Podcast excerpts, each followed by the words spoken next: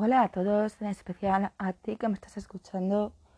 Hoy os vengo a hablar sobre el mito que da origen a Piscis, Eros y Afrodita. La historia que cuenta el origen de esta constelación tiene como protagonistas a la diosa Afrodita, llamada Venus por los romanos, y su hijo Eros, Cupido para los romanos. Eros era el hijo de Afrodita y Ares, Marte en la mitología romana, ¿vale? Siendo Afrodita la diosa del placer y Ares el de la violencia y la guerra, es fácil imaginar que era dios Eros. Efectivamente, de la atracción sexual, el sexo y el amor.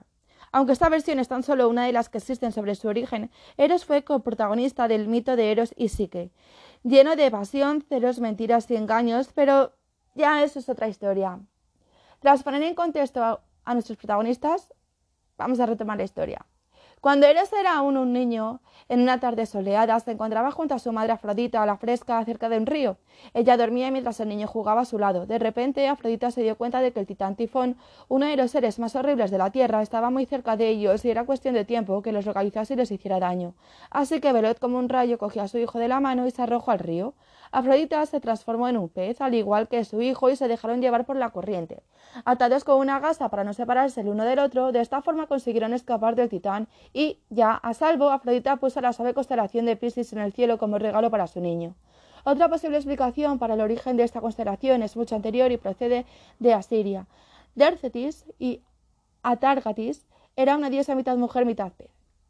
Por lo tanto, su origen, esta constelación simbolizaba un solo pez, pues el mito de Afrodita y Eros no es de los más antiguos.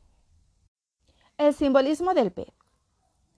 El pez ha sido un símbolo en diversas culturas, muchas veces relacionado con lo espiritual y místico, al igual que en la astrología. En el cristianismo el pez está relacionado con la fe, con la premisa de que si tienes fe será recompensado con abundancia, como en la parábola de los panes y los peces. En China, en cambio, los peces se asocian con el matrimonio y el amor, ya que las carpas koi nadan de dos en dos y son un regalo común para las parejas. En Escandinavia y otros lugares de Europa los peces se relacionan con dejarse llevar, disfrutar y aceptar la vida tal como es y la capacidad de adaptación.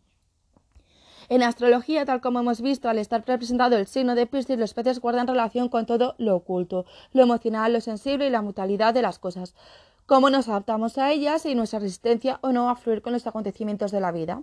Nos aportan la poderosa lección de dejar las cosas ser como son, ya que a veces dejar que las cosas fluyan significa dejar ir y seguir adelante, recordando el pasado como una valiosa enseñanza, pero sin aferrarnos a él.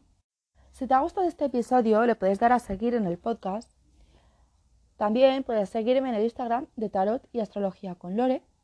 Ahí puedes enviarme preguntas sobre astrología, pedirme que te haga tu carta natal, un montón de cosas y también pedirme una lectura de tarot. Gracias por escucharme.